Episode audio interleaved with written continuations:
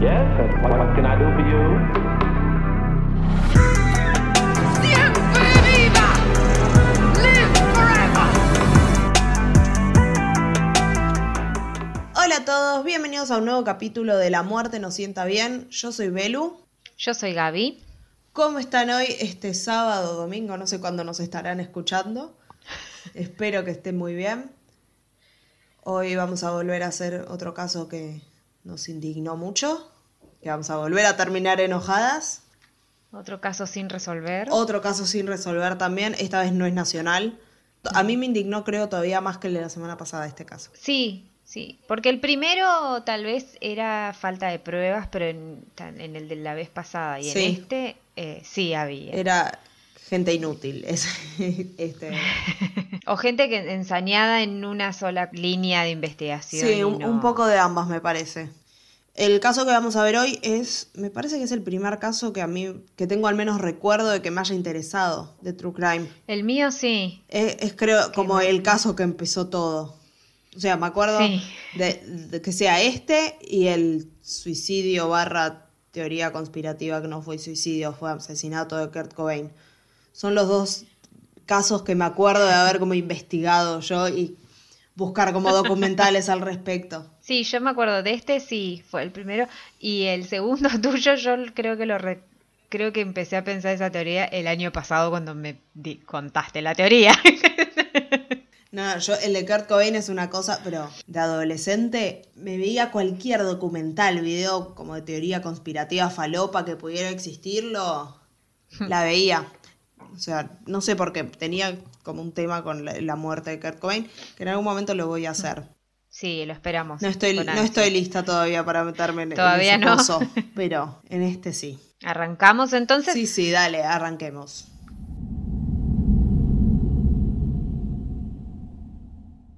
El 26 de diciembre de 1996, aproximadamente a las 5 y media de la mañana, el 911 recibe una llamada. Del otro lado del teléfono se encuentra Patricia Patsy Ramsey. Entre llantos, dice que su hija John Benet fue secuestrada. En la escalera de la casa familiar hay una carta de tres hojas escrita a mano que detalla una lista de cosas que van a tener que cumplir si quieren recuperar a la niña. Con esto comenzaba uno de los casos más conocidos de los últimos 30 años en la historia criminal norteamericana y la historia criminal de todo el mundo, me parece.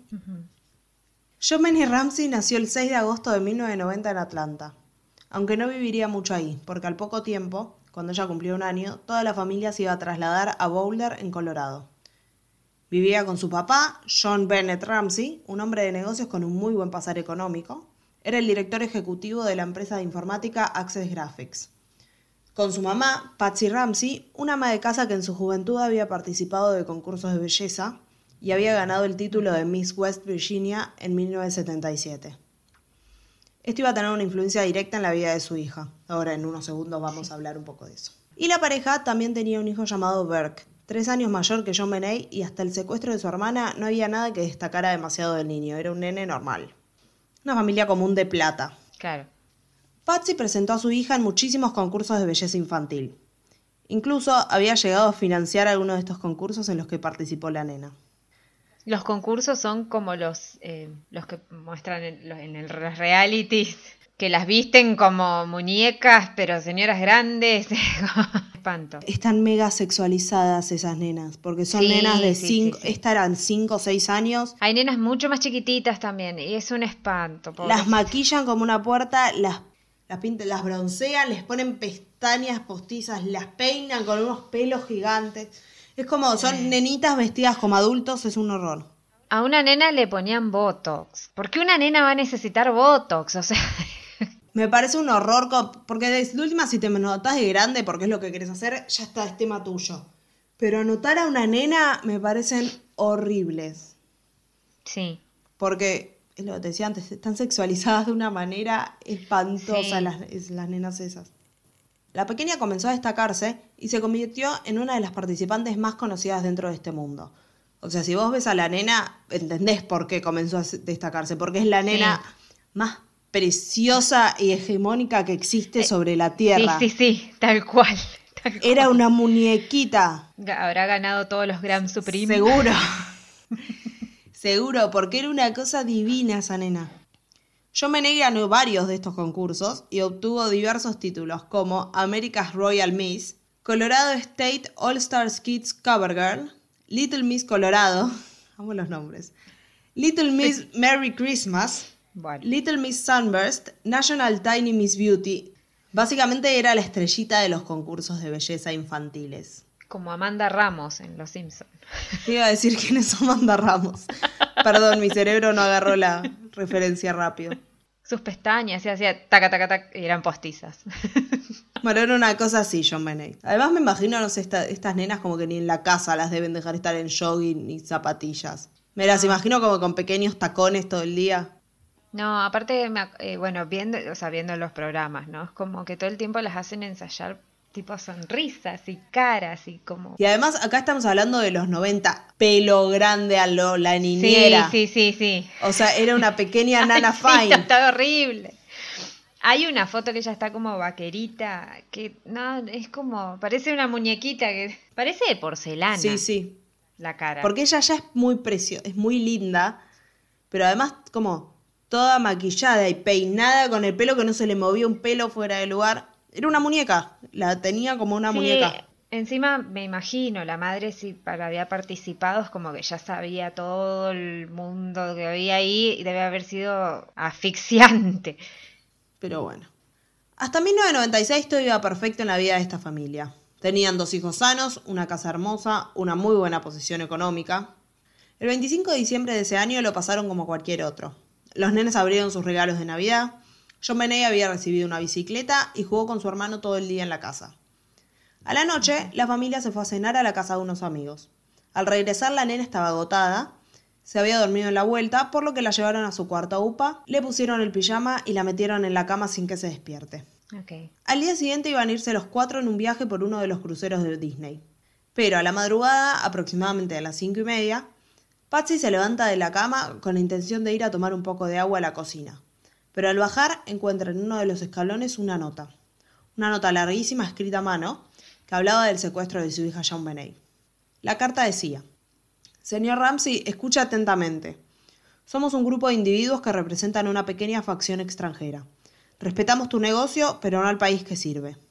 En este momento tenemos a su hija en nuestra posesión. Ella está segura e ilesa y si quiere que llegue a 1997 debe seguir nuestras instrucciones. Ay, Se va poniendo peor. Sí, me imagino. Retirará 118 mil dólares de su cuenta. 100 mil serán en billetes de 100 dólares y los 18 mil restantes en billetes de 20. Ah, yo digo cuando hacen hacer eso tipo de que es como No rompa las la bolas, plata, no me voy a tomar el, el trabajo de buscar y pedir, no, deme un millón de dólares en billetes de 10 pesos. O sea, es como Y con lo poco que vale el peso te necesitaría 6 bolsos. bueno, sí, sí, en billete de 10 dólares, por. Te lo, da- equivoqué. te Pero- lo daban en monedas. Asegúrese de llevar un maletín de tamaño adecuado al banco. Cuando llegue a casa, pondrá el dinero en una bolsa de papel marrón. ¿Cómo les gusta además la bolsa de papel Sí. marrón? Lo llamaré mañana entre las 8 y las 10 de la mañana para darles instrucciones sobre la entrega. La entrega será agotadora, por lo que le aconsejo que descanse. Sí, me imagino cómo va a descansar este hombre después de que le secuestra hasta la hija. Si vemos que obtiene el dinero antes de tiempo, podríamos llamarlo antes para organizar una entrega anticipada del dinero y por lo tanto una recogida más temprano de su hija. Cualquier desviación de mis instrucciones dará como resultado la ejecución inmediata de su hija. Tampoco recibirá sus restos para un entierro apropiado. A los dos caballeros que están cuidando a su hija no, no le cae bien, así que le advierto que no los provoque. Hablar con alguien sobre la situación, como la policía, el FBI, etc., hará que su hija sea decapitada. Si lo descubrimos hablando con un amigo sobre el tema, ella muere. Si alerta a las autoridades, ella muere. Si dice algo en el banco, ella muere. Si el dinero está marcado o alterado de alguna manera, ella muere. En la entrega se lo escaneará en busca de dispositivos electrónicos y, si se encuentra alguno, ella muere. Puede intentar engañarnos, pero tenga presente que estamos familiarizados con los contraataques y tácticas de la policía. Tiene un 99% de posibilidades de matar a su hija si intenta ser más inteligente que nosotros. Siga nuestras instrucciones y tendrá un 100% de posibilidades de recuperarla. Algo más. Mm, ella muere. Respira, ella muere. Usted y su familia están bajo un constante examen, al igual que las autoridades. No se pase de listo, John. Use ese buen sentido común que tiene. Ahora depende de ti. Victoria, firmado SBTC, que nunca encontré qué significaba SBTC. ¿Por, por qué Victoria? Tipo, Victory. ¿Victoria?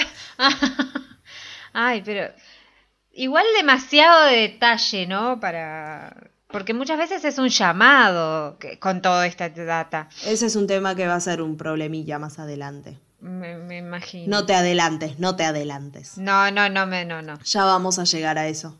Es, es- sí, la, ca- Pero demasiada data. la carta juega, eh, tiene mucha cosa atrás que juega un papel muy importante más adelante. Patsy termina de leer esto y sale corriendo al cuarto de su hija. Al entrar encuentra la cama vacía. Jomenei no estaba por ningún lado. Desesperada, ignora las demandas de la carta, agarra el teléfono y llama al 911 para denunciar el secuestro de la pequeña. La llamada fue algo así. Ahora se va a venir una lectura dramática de la llamada.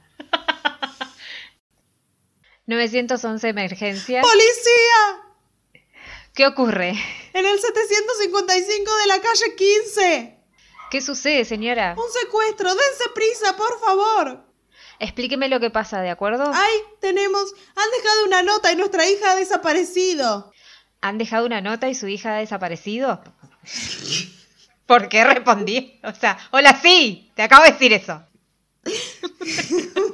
Yo pensé lo mismo. Seguimos con la actuación. ¿Qué edad tiene su hija? Tiene seis años. Es rubia, seis años. ¿Hace cuánto que ha pasado? No lo sé. Acabo de encontrar la nota y mi hija ha desaparecido. ¿Dice quién se la llevó? ¿Qué? ¿Dice quién se la llevó? No, no lo sé. Es... Hay una... Aquí hay una nota de rescate. ¿Es una nota de rescate? Pone SBTC Victoria. Por favor. Bien, dígame su nombre. ¿Usted es Pat? Patsy Ramsey, soy su madre. Oh, Dios mío, por favor. Bien, de acuerdo. Le envío un agente de policía, ¿de Por acuerdo? favor. ¿Sabe hace cuánto ha desaparecido? No, no lo sé. Por favor, acabamos de levantarnos y ella no está. Oh, Dios mío, por favor. Por favor, envía a alguien. Por favor.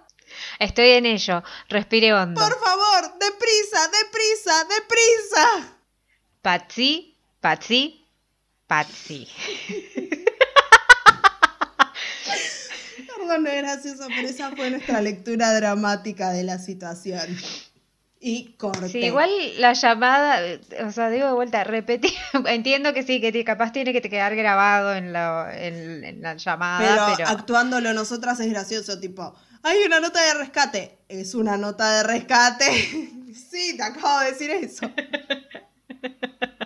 Pero bueno, después del Patsy, Patsy, Patsy, se corta el llamado.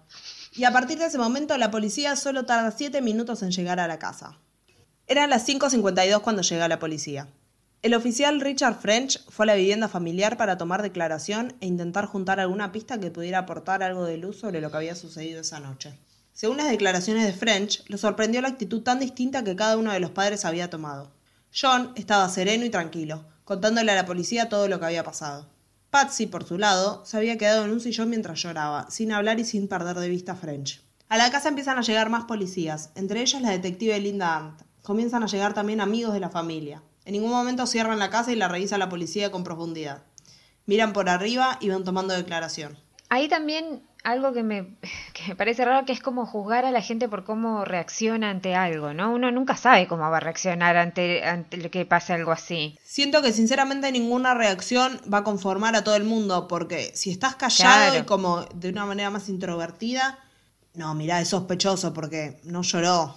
Si llorás y empezás a los gritos es como, ay no, es muy exagerado. Exagerado. Entonces, ¿qué está escondiendo? Está dramatizando todo demasiado. Como que nada va a convencer a todo el mundo. Ocho horas después de que se dan cuenta de que la nena estaba desaparecida, la detective separa a John y a su amigo Fleet White y les pide que registren a fondo la casa en busca de algo inusual. Al padre y al, al amigo. padre y al no- amigo. no No, no, no, a los o sea, policías. no a la policía. Acá es cuando me empieza a enojar toda la situación. Porque, ¿qué, qué Y sí, es eso de mandar al padre de la persona desaparecida a registrar la casa? Lo tiene que hacer la policía. O sea, la casa tendría que estar cerrada, no tendría que tener gente entrando y saliendo todo el tiempo. no, y no tendría que, o sea, ni siquiera los amigos de ellos. No me estás hablando. Tendrían que No estar. me estás hablando de que está entrando y saliendo gente de la policía científica, qué sé yo. Claro. Están entrando cualquier persona, porque por más que los amigos vayan a apoyarlo, siguen siendo gente de afuera. Si llega a ser una escena del crimen, que lo es porque es un secuestro, hay una escena de crimen. Tal cual. Estás contaminando todo. Va a haber huellas, Estás sí. perdiendo las pistas que después te van a servir. Pero bueno, paren. No me voy a adelantar porque ahora va a seguir aumentando mi indignación. La detective les pide al padre de John y al amigo que comiencen a revisar todo. Ellos lo hacen. No encuentran nada raro hasta que bajan al sótano y ven en el suelo un bulto tapado por una manta blanca. Al retirar la manta encuentran el cuerpo sin vida de John. Tenía un pedazo de cinta tapándole la boca, una cuerda de nylon alrededor del cuello y tenía atadas las manitos también con una cuerda. Al verla, John se desespera y le, sa- le saca la cinta y le desata las manos. La agarra a Upa y se la lleva hasta el piso de arriba corriendo, pero ya era tarde, John estaba muerta. Y a esto es lo que me refería antes. Ahí también estás contaminando todo, pero es como... No podés eh, culpar al hombre de cómo Yo creo que haría lo mismo, porque, porque estás viendo a tu hija ahí y tal vez está viva y es como te... No es cul- o sea, no es culpa del padre para nada. O sea, hizo lo que cualquier persona haría cuando ves a tu, o sea, si encontrás a tu bebé tirada en el piso. Lo primero que vas a hacer va a ser sacarle la cinta, a las- a desatarle las manitos porque es una nena. Sí, incluso, igual tampoco, tampoco porque, por ejemplo, si lo hubiera encontrado hubiera empezado a los gritos, llamando Mm. a la gente para no tocar, para no tocar nada y que la agarre a alguien, también, viste, eso tampoco hubiera caído bien. Entonces es como cualquiera lo que haya hecho iba a estar mal. No te- ese hombre no tendría que haber estado buscando nunca jamás nada la- dentro de la casa. Exactamente. A ese hombre lo tendrían que haber tenido separado, no porque sea culpable ni nada, sino porque es una persona que si encuentra algo no va a reaccionar de manera lógica, va a reaccionar con Claro, tipo, de manera emotiva primero. Y está bien, porque es el padre.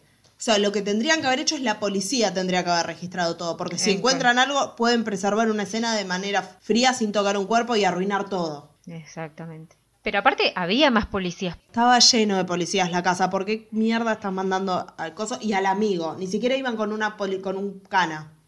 Claro, ni siquiera es que lo mandaron a él como para que diga, bueno, mira, esto es de la nena, esto es qué sé yo. No. para que vea si había algo raro, si había algo roto que no Todo estaba mal. antes. Pero bueno, fueron unos inútiles y ahora tenemos una nena muerta y pistas que no van a llegar a ningún lado porque no sabes hacer bien tu trabajo. Porque está todo contaminado. La autopsia reveló que la muerte de Jomenei se produjo por una asfixia producida con un mecanismo armado con la cuerda de nylon que tenía alrededor del cuello, que estaba como enrollada en el mango de madera de un pincel. Y esto hacía, ellos le dicen garrote, no sé si en español se llama garrote también. Ah, sí. Esto hacía como que la, la cuerda tuviera más tensión y potenciaba la fuerza de la asfixia. Ay, qué espanto. A esto hay que sumarle también un golpe en la cabeza con un objeto contundente que fue lo suficientemente fuerte como para producirle una fractura de cráneo. El cuerpo de John Benet tenía múltiples contusiones por todo el cuerpo y encontraron muestras de ADN de distintas personas que no pertenecían a la familia en la ropa interior de la nena. Había, si no me equivoco, manchas de gotas de sangre de alguien que no era de nadie de la, que no era de la familia. No había evidencia que demostrara que había sido violada de la manera más convencional, pero tampoco se puede descartar el abuso sexual. No había restos de semen, ni en la ropa interior ni en el cuerpo, pero sí tenía una herida vaginal. También, Sí, no. en- cuando le hicieron la autopsia, determinaron que la zona íntima de la nena y en realidad todo el cuerpo, en un momento, eh, había sido limpiada con un trapo o una toalla. Ah, En el estómago tenía restos de ananá sin digerir. También se llegó a especular que John Benet había recibido una descarga eléctrica con un taser porque tenía dos marcas en el cuerpo. Pero no se pudo confirmar esto porque estas marcas también coincidían con los enganches de un juego de tren, de los rieles de un juego de trenes que había en el sótano, que era del hermanito. La muerte de John Benet claramente fue declarada un homicidio y solo se quedaba saber quién fue y por qué. En la investigación surgió que todas las cosas que usaron para matarla, es decir, esta cuerda, el pincel y la cinta que tenía en la boca, eran cosas que estaban en el sótano en una caja de herramientas que, que había ahí. Todo, Ah. todo pertenecía a la familia, como que nadie había llevado de nada de afuera. mm. Como que todo fue ahí adentro. Todo fue ahí adentro, pero sin embargo la cinta, o sea, solo tenían el pedazo que tenía ella en la boca. El rollo de cinta nunca se encontró, el resto del rollo. Ah, En el sótano había una ventana rota que daba al exterior de la casa. Lo primero que pensaron los investigadores es que alguien había entrado por ahí y se había intentado llevar a la nena, pero hubo un detalle que hizo que se replantearan esto. En esa ventana había una telaraña que estaba intacta. Era una ventana chiquita. Ya era raro el, por el tamaño de la ventana que alguien adulto pudiera entrar por ahí. esas ventanas, esas ventanas típicas de, los sótanos que son como Como un rectángulo chiquito que si la ves de afuera da el pi- está en el piso. pisos, sí. Eh, pero bueno, como te decía, era una ventana chica era ya raro que un adulto pudiera entrar por ahí, pero bueno, si es una persona chiquitita, flaca, tampoco puedes descartarlo. Tranquilamente. Pero el tema es que esta telaraña que estaba ahí estaba intacta. O sea, no podían ya entrar por ahí y además sin tocar la telaraña, no había lugar. Sin tocarla, claro. Además, John Ramsey declaró que esa ventana llevaba rota varios meses y todavía no la había arreglado, no es que se había roto esa noche. Lo que nadie puede explicar es por qué había una valija puesta justo debajo de la ventana como si la hubieran usado para treparse. Y acá es que vamos a empezar con las distintas teorías de qué pasó. La primera, que es la más conocida, me parece que si alguien más o menos conoce el caso, lo más probable es que conozcas como esta teoría y te digan cómo Este. pasó esto. Y es Sí. la teoría de que la familia tuvo algo que ver, que el culpable está ahí. Pero ¿por qué creen esto? Lo primero que hace ruido es la carta de rescate, que es lo que hablábamos antes. Sí. Fue escrita con una lapicera y un anotador que pertenecía a Patsy Ramsey. Quien sea que la haya escrito, agarró el anotador y la virome de ahí de la casa. Esto apuntada a que la carta había sido escrita dentro de la casa y además era demasiado larga. Eso, que se tomaron el, el tiempo para hacer eso. Sí, porque no solo se tomaron el tiempo para escribir una nota larga, sino que pudieron demostrar, porque el anotador tenía tipo la presión de haber Sí. escrito otra cosa antes y pudieron Claro. ver como investigando, no sé bien qué- habrán analizado, pero encontraron que antes había escrito también como una carta de prueba. Que encontraron, no sé si no encontraron en la basura Ah. también como una carta que empezaste a escribir y como, ay no, me quedó mal, la tachaste y la tiraste. Y la sacaste. Igual estaba pensando, si alguien Mm. se metió en la casa, ellos habían estado afuera, o sea, habían estado en, en la casa de unos amigos, o sea, tranquilamente se Sí. pudieron tomar el trabajo de hacer esa carta y esperar a que Sí, con uno de los sospechosos, para- o sea, para mí pasa eso. Para mí no es tan descabellado. Entiendo por qué puede terrar ruido que una carta de rescate que no nadie escribe una carta de rescate de tres páginas, creo. Tan pero larga, sí. entiendo por qué puede hacerte ruido eso, pero también mm, al no saber quién fue, cómo fue o si era una persona afuera que podía llegar a estar hacía horas en la casa, tranquilamente podrían haberse tomado el tiempo de escribirla. Y que eso encima sirva para que piensen que era la familia, porque Si vos hablas con alguien de este caso y más o menos tiene idea de este caso, lo primero te va a decir contra la familia es como, no, pero la carta de rescate. Y otra cosa que también había parecido raro era el monto que pidieron por el rescate. 118 mil dólares. Les pareció un monto raro para pedir porque no era como un número redondo, no era 120 mil, 150 mil. Pero además, esa Navidad John había recibido del trabajo un bono de 118 mil 117,50 dólares. Como que sabían exactamente la cantidad que había recibido. Para mí, volvemos a lo mismo. Si alguien estuvo adentro de la casa también, podés estar revisando papeles y encontrar justo o un cheque o, no sé, un recibo. O un recibo o algo. No, nunca, la verdad es que no- nunca encontré si había como un recibo en la casa que dijera el monto exacto. Como que siempre lo toman como una pista contra la familia. Sí, pero es algo que puede ser chequeable tal De vez. alguna eh, manera, De alguna sí. manera, no sé. Si estás investigando a una familia también hace rato, puede ser que no. Pero bueno, esto sumado a que no encontraron evidencia de una entrada forzada y que uno de los vecinos declaró haber escuchado un grito que venía de la casa a la madrugada, un grito que no pudo explicar la familia de dónde vino, hicieron que estén en el foco de atención ellos y sean considerados los sospechosos principales, tanto por la policía como por la opinión pública. Ambos padres fueron procesados por el asesinato de John Benet. Está esta teoría de que fue la familia, pero dentro de la familia hay como mini teorías. La primera lo acusa a John, el padre. Según esta teoría, él es el culpable Sí. y se dice que estaba abusando sexualmente de ella cuando la golpeó accidentalmente contra algo y el impacto causó la fractura de cráneo, matándola al instante. Su esposa ayudó a encubrirlo. Esa es una de las teorías. La segunda apunta directamente contra la madre. Dicen que Patsy mató a John Benet en medio de un ataque de ira porque la nena se había hecho pis en la cama. Supuestamente la golpeó en la cabeza con algo y después la estranguló. Y, una- y como pensó que ya estaba muerta, para tapar todo, armó como toda esta historia del secuestro. Medio raro. Sí, ¿no? yo no creo que haya sido la familia, pero bueno. Sin embargo, Patsy no tenía antecedentes de haber maltratado nunca a sus hijos, al contrario. Berg declaró que nunca vi- siquiera les había dado una nalgada, que no los maltrataba. Y a Berg también lo trató un psicólogo infantil y dijo que no tenía signos de venir de una familia abusadora. También apuntaban a Patsy por el tema este del anotador y la virome que les venía diciendo que usaron para la carta porque era de ella. Sí. La letra de la carta era parecida también a la de Patsy, pero las, las pruebas que le hicieron Ah. después dieron inconclusas y no coincidía su letra con la, con la de la carta. con la Llegaron nota. a decir como que había escrito la nota con la mano izquierda para despistar y que no, o sea, que fuera parecida pero no era igual. Demasiado Nunca detalle, jamás pudieron demostrar esto. El ADN de la familia no coincidía con el ADN que estaba en la ropa interior de la nena tampoco, acordémonos. En la cinta que tenía John Benet en la boca había fibras de lana de un suéter que Patsy tenía. Pero recordemos que la cinta estaba en la casa ya antes. O sea, nadie la trajo de afuera Claro. y ahí sí decís, bueno, ¿cómo carajo llegó? No se podía mantener esto como evidencia para- fuerte para acusarla porque es algo que ya está en la casa. Y qué sé yo, capaz alguna vez cortó un pedazo de cinta con el suéter y en la Quedó punta quedó la fibra coso. La otra teoría que hay de la familia, esta es la que más estoy escuchando ahora en la actualidad, me parece. Y si te metes a foros, me pare- es como la Sí. que más está resonando. Y para mí es la más estúpida de las tres, pero bueno. Apunta directamente a Berk, el hermano de John Benet, a pesar de que tenía nada más nueve años en ese momento.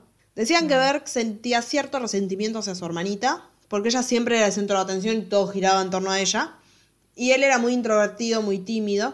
La historia acá supuestamente es que los dos nenes se levantaron a la noche y Berk estaba comiendo ananá y John Benet le robó un pedacito y él se enojó y empezaron a pelear y le golpeó y la golpeó en la cabeza con una linterna. Y ella murió. Y ella quedó como inconsciente, supuestamente muerta. Claro. Esto explicaría el ananá en el estómago. Claro. Además, en la cocina había un bowl con ananá, con restos de ananá, y huellas digitales de, de Berk en el pote. Pero Patsy lo que dijo fue que Berk había comido fruta la noche anterior, que por eso estaban las huellas ahí, que nunca habían levantado el plato. Pero que nene mm, se fueron a acostar y quedó el plato ahí. Pero que nene había comido ananá. Además, a ver, el tema de la nana, ¿no? Si dejaste el plato en la mesa, ¿qué sabes si la nena se levantó a mitad de la noche y no la escuchaste porque se durmió temprano y se despertó a mitad de la noche, como puede pasar también? Y que haya bajado y vio la nana y comió ananá, no sé. Pero ahora decir como no, la mató porque le sacó un pedazo de ananá. Porque le robó un pedazo del nana. Y bueno, se hicieron distintas pruebas que demostraban que un nene de 9 años podía golpear con la suficiente fuerza a una nena como para causarle la fractura de cráneo. Pero no había nada que pudieran usar de evidencia porque era solo una teoría. Y es una teoría también que se creó mucho en internet. No sé si es una teoría Es que- una teoría que garpa mucho por el tema de celos, porque la nena era... Y, y es lo que sirve, que es el morbo de que, ay, es el nene y todo lo demás. Sinceramente no sé si hay como demasiado apoyo científico o si la policía de verdad investigó este tema, ¿eh? Sé que le hicieron como, Mm, ¿Qué decís que es, es más de los medios que otra cosa? sí, de internet que otra cosa. Porque al nene además le hicieron también como varias pericias psicológicas y creo que no quedó nada. Lo que sí otra cosa que hizo mal la policía fue que al nene tipo, nunca lo despertaron. El nene se despertó al mediodía, ¿entendés? Y tenía la casa llena de cana y la hermanita desaparecida. No. Pero incluso después de que la encontraron Mm. no, no sé si se despertó después. Eh, como que nadie lo despertó al nene y de hecho la declaración se la tomaron como dos o tres días después. No se la tomaron en ese momento. Y en el, y en el medio él estuvo con la, o sea, se estuvo quedando con sus papás. Cosa de que si efectivamente hubieran sido los padres, ponele, ahí, ¿qué sabes si no estuvieron dos días diciéndoles qué decir al nene? Pero bueno Claro. hay como dos, dos lados ahora acá. Uno que dicen que después de pegarle fue a buscarla a sus padres. Y otro que dicen que Patsy estaba con el nene mientras comía la nana y llegó la hermanita y le pegaron y bla, bla. Los padres se enteran de este golpe y orquestaron toda esta escena del crimen y la habrían ahorcado a la nena pensando que ya estaba muerta como para fingir toda esta historia del secuestro y proteger a su hijo por miedo a que se lo saquen. Igual, igual es raro que hagas todo eso cuando tranquilamente podrías llamar a la, a la o sea, ver si Mm. tiene signos vitales y llamar a alguien y es, pasó, esto fue un accidente. Y además siento que sería mucho más fácil, no sé, fingir de último un golpe en la cabeza que puede ser se cayó de la escalera, porque no sé si le, le harán demasiadas pruebas ponerle a la nena, de verdad, si estaba viva todavía, que fingir Claro. todo este tema, pero para ahora hablamos de eso. Porque también hay como una teoría medio falopa de que se escucha que en el llamado al 911 al final como que Patsy piensa que cortó pero no se no cortó y que se escucha como pero mirá lo que hiciste, una cosa así. Y que dicen que se lo está diciendo a Berk, Mm, yo escuché el llamado de 911 varias veces y no. No No, lo escuché yo al menos. Y no se escucha claro. ah, Se escucha que ella dice algo a alguien, pero no puedo decirte qué. O sea, si le prestás atención y querés escuchar que está diciendo eso, lo vas a escuchar, pero también no sé. Si le prestás Claro. atención y querés escuchar que dice otra cosa, capaz lo escuchás también. Hay gente que también considera sospechoso que en los días posteriores al asesinato, Berg se mantuvo muy tranquilo, re- respondía a todas las preguntas que la policía le hacía, sin demostrar demasiado interés. Aunque también veía videos de Jomenet en concursos y lloraba. Hace poco dio una entrevista con Dr. Phil, él ya adulto, y su actitud tranquila y de repente como risas nerviosas de la nada, tampoco ayudaron a convencer a los que lo acusan de que era inocente, ¿no? Volvemos a lo mismo de antes, está juzgando a alguien por cómo reacciona frente a un trauma. Igual también, imagínate crecer ahí así y con, con todo el, el asedio. Pero además ya crecer así, en que tu familia sea como esté en el ojo de un huracán, de un caso horrible, del que nunca jamás se deja de hablar, porque cada vez que se hace, que cumple años, se vuelve a traer. Y siempre vuelven a repetir la teoría esta de que o fue tu papá violando a tu hermana, o fue tu mamá que le cagó a palos, o fuiste vos por un pedazo de ananá. Es como, ¿quién? O sea, sinceramente, ¿quién va a crecer normal después de eso? Si ella era un nene que de por sí era introvertido, esto lo, lo único que pudo hacer esto es meterlo todavía más para adentro. Volverlo más. Para mí es súper entendible que sea un chico raro. Vos la ves y la entrevista sí es raro, ¿eh? No te voy a decir como, no, nada que ver, es un chico adorable, normal. La ves y decís, "Mm, este pibe, miedo. Pero no puedo juzgar a alguien que sinceramente para mí, o sea, creció así por también las circunstancias en las que creció. A pesar de haber peleado durante años con diferentes denuncias por difamación, John y Patsy nunca pudieron zafarse de la condena social, que continúa hasta el día de hoy, es lo que recién decíamos con, con Berk y con ellos. Sí. La teoría principal siempre de todo el mundo es como fue la familia. La revista Vanity Fair, por ejemplo, aseguró que la nena había fallecido mientras sus padres practicaban junto a ella un juego sexual que se escapó de control. Cosa que nunca se, o sea, nunca pudieron confirmar siquiera que la hayan violado a la nena. ¿Qué, ¿Por qué Claro, estás es- publicando que los padres hicieron un juego sexual con ella? Es algo tan horrible. Como tan falta de respeto hacia la nena, hacia todo. Es como hablábamos la otra vez, en el otro caso, que Me da un asco cuando hacen esas cosas. Porque estás hablando de una nena, ni siquiera estás hablando de, o sea, de un adulto. Estás hablando de una nena de seis años, dale. Aparte que ni siquiera había sido una teoría de la, de la policía, o sea, Sí, no es que lo sacaste del expediente policial. no, Finalmente, en el año 2003, la justicia consideró que las pruebas halladas en la escena del crimen no eran suficientes para culpar a la familia y quedaron todos absueltos. John Douglas, el creador del libro de Mindhunter, tráeme una temporada 3 de Mindhunter, por favor. Por La favor. necesito mucho. Pero bueno, y agente del FBI, entrevistó a la familia y escribió que cree plenamente que ellos son inocentes. John es de los míos. Y si lo dice John Douglas, yo le creo, porque no hay mucha gente en el mundo del true crime que tenga tanto peso con solo su opinión.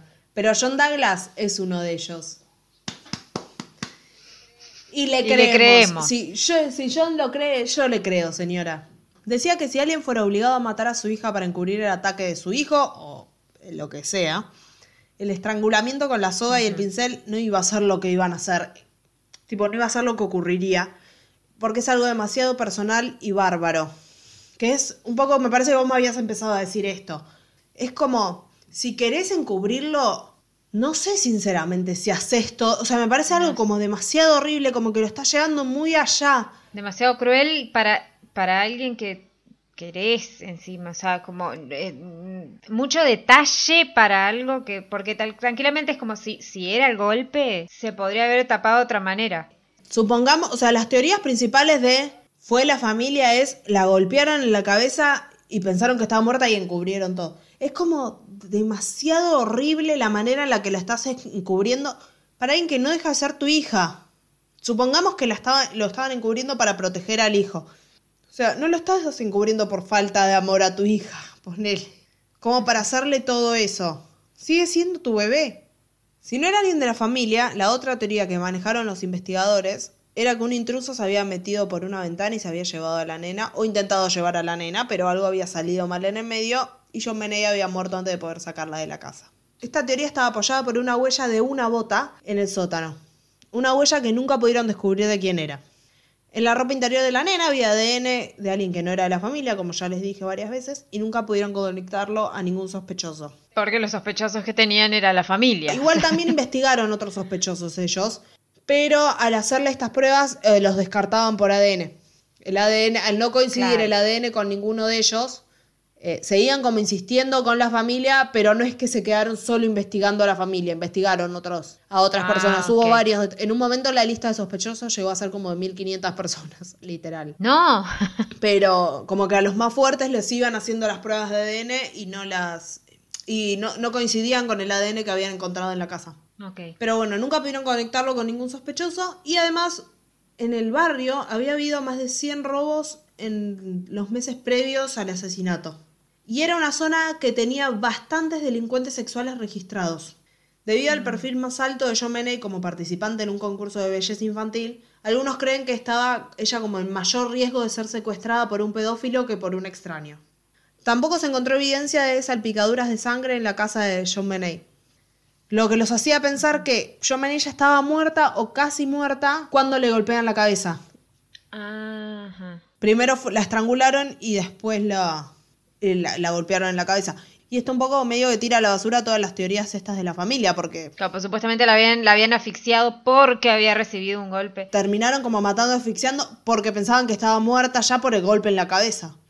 Eh, pero no, parece que el estrangulamiento fue primero. A pesar de haber llevado a varios sospechosos a la comisaría como personas de interés, como te decía recién, como por ejemplo a Bill McReynolds, que trabajaba de Papá Noel en diciembre, tipo era un viejo que se disfrazaba de Papá Noel, o Linda Hoffman, que había trabajado para la familia antes, ninguna de las muestras de ADN coincidían con la encontrada y quedaban todos libres. En agosto de 2006, John Mark Carr, un maestro de 41 años, fue detenido en Tailandia, me parece que en Bangkok, porque confesó haber matado a John Meney en un intento de secuestro. Dijo que la había drogado, violado y asesinado accidentalmente. Pero no aportó ningún dato nuevo a la investigación, por lo que los investigadores dejaron de creerle. Además de que en la autopsia no había salido ninguna droga en el cuerpo de la nena. Y el chabón les dijo, como no, yo la drogué, me la llevé. sí, que la sí". había drogado. Y bueno, su ADN tampoco coincidió con el que encontraron en la ropa interior. Y llegaron a la conclusión de que era una persona que lo que quería era fama. Qué espanto igual que haga eso para... si no me equivoco, le encontraron fama, cartas también como con un editor de un libro, una cosa así. Pero lo bueno es que sí Mm. pudieron llegar a procesarlo porque tenía pornografía infantil. Así que a la cárcel, hijo de puta también. A la cárcel igual. Y ahora la última teoría que voy a contar es la de Gary Oliva. En 2019 aparece Gary Oliva. Ah, ahora, o sea, muy, muy... Ahora, hace nada. O sea, hace, hace nada, sí. Y eh, cuando terminemos de hablar de esta también te vas a indignar un poquito más porque siempre se puede enojar un poco más. En 2019, como te dije, apareció Gary Oliva, un hombre que ahora está, cumpliendo una condena por posesión de pornografía infantil también, y confesó haber sido la persona que le sacó la vida a la nena. En la época de la muerte, Oliva vivía nada más a 10 cuadras de la casa de John Benet, pedófilo, recordemos, y se decía Sí. que estaba obsesionado con la nena y que le iba a ver a algunos de los concursos. Escribió varias cartas a su compañero de colegio, Michael Bale, en donde aseguraba ser el asesino. En una de ellas decía, nunca amé a nadie como John Benet, pero la dejé escapar, le partí la cabeza y la vi morir, fue un accidente. En otra hablaba de cómo John Benet lo había cambiado como persona, con su carita y sus ojos hermosos, pero que había muerto por accidente y que era su culpa. En la carta no explica qué hacía en la, en la casa de los Ramsey esa noche, pero sí que había ido cuando la casa estaba vacía. Qué espanto que estés, que llegues a tu casa y había alguien ahí. Ay, Dios. En la madrugada del 26 de diciembre de 1996, Oliva también lo llama a este amigo y le dice que lastimó a una nena pequeña, pero no dio, no dio más detalles. Lo llama antes de que el caso se vuelva público O sea, ese mismo día... y le dice que lastimó a una nena, pero Claro. no le dio más detalles. El amigo ahí llama a la policía, pero no le prestaron atención, no le dieron bola. Eh, no le tomaron la denuncia, le dijeron como, Ay, sí, sí, mira. nosotros después te vamos a llamar. Y nunca más lo llamaron. Y cuando él vuelve a llamar, a los días, cuando vio que hubo un caso de una nena cerca de donde vivía el chabón, Público. que apareció muerta en la casa, volvió a llamar a la policía y la policía la mandaron como, sí, llama a este teléfono que es como una línea en la que pasás datos anónimos del caso, gracias, besito, y le cortaron. Porque son unos inútiles. Porque, Porque pensaban son que era unos la forros. familia, aparte. Los odio. También. Casi- es más, voy a confesar algo, casi no hago este caso porque me indigna mucho. Estoy hace una semana que lo hago, que no lo hago, que lo hago, que no lo hago porque me molesta mucho, me hace enojar. Pero bueno, No le tomaron la denuncia en ese momento. Y Michael dice que igual se mantuvo en contacto con Gary Oliva por años después de la muerte, esperando que le llegue una carta admitiéndolo y como Que diciéndolo de manera por ahí más explícita. Ah, él te... Ah, eran cartas. O sea, tenés pruebas de La que vez que le dijo como la que lasti- hizo lastimé a una nena, lo llamó por teléfono. Pero después eran cartas que Lo ahora te las tiene la policía. Claro, pero él puede decir, bueno, mira, yo en el 90 y ¿cuándo fue? 96, recibí una llamada, yo denuncié, la denuncia tiene que estar registrada. Es que no se la tomaron O sea, la y ahora me denuncia. llega esto. Claro, bueno, pero no no, No o sé. sea, no, no queda algo No sé registrado de que él quedó en el llamó. 96. Desastre. Cuando lo detienen a Gary Oliva, Desastre. encontra- encuentran también un taser. Taser, taser, ¿cómo Sí. se? No sé. Las pistolas, las de descarga eléctrica. No, no sé. ¿Qué podría haber sido el usado en John Benet? ah, que tenía como unas marcas, es verdad, del trencito. También encima, ¿qué tenía? Este hijo de una gran perra, pues no voy a decir gran puta, pobre puta no se lo merece. Eh. Hijo de la mierda. Una foto de la nena y un poema escrito hacia ella tipo Oda a John Benet. A esta gente habría que cortarle Ay, no, los no, no, huevos y dárselos de comer. O sea, Por favor, igual ya la, la imagen de la foto, el poema, que gente, asco. Me, oh. por Dios, porquería. Hay fuentes no oficiales que dicen que le hicieron las pruebas de ADN y que las pruebas de ADN no coincidieron. Pero la policía, o sea, admitió que las pruebas en ese momento fueron Mm. todas mal manejadas. Las pruebas que tenían Las de pruebas la que casa o tenían las de la pruebas que le casa. sacaron a él. Como que todas las muestras estaban todas Claro. mal- fueron mal manejadas. Entonces, como que no se puede confiar demasiado en solamente en lo que diga el estudio ya porque estuvo todo muy contaminado. Entonces, no. Es un poco lo que había pasado en el caso de, de Solange la semana claro. pasada, que, que me decías que no pudieron determinar el horario de muerte Sí. porque las muestras habían estado contaminadas. Bueno, acá pasa lo mismo. No puedes confiar en, la- en el resultado del ADN por lo mismo. Le hicieron pruebas de caligrafía, pero su letra tampoco coincidió con la de la carta. Igual no pueden descartar que haya trabajado solo y que no haya estado con un cómplice. Oliva en este momento sigue bajo investigación policial por el caso de John Benet.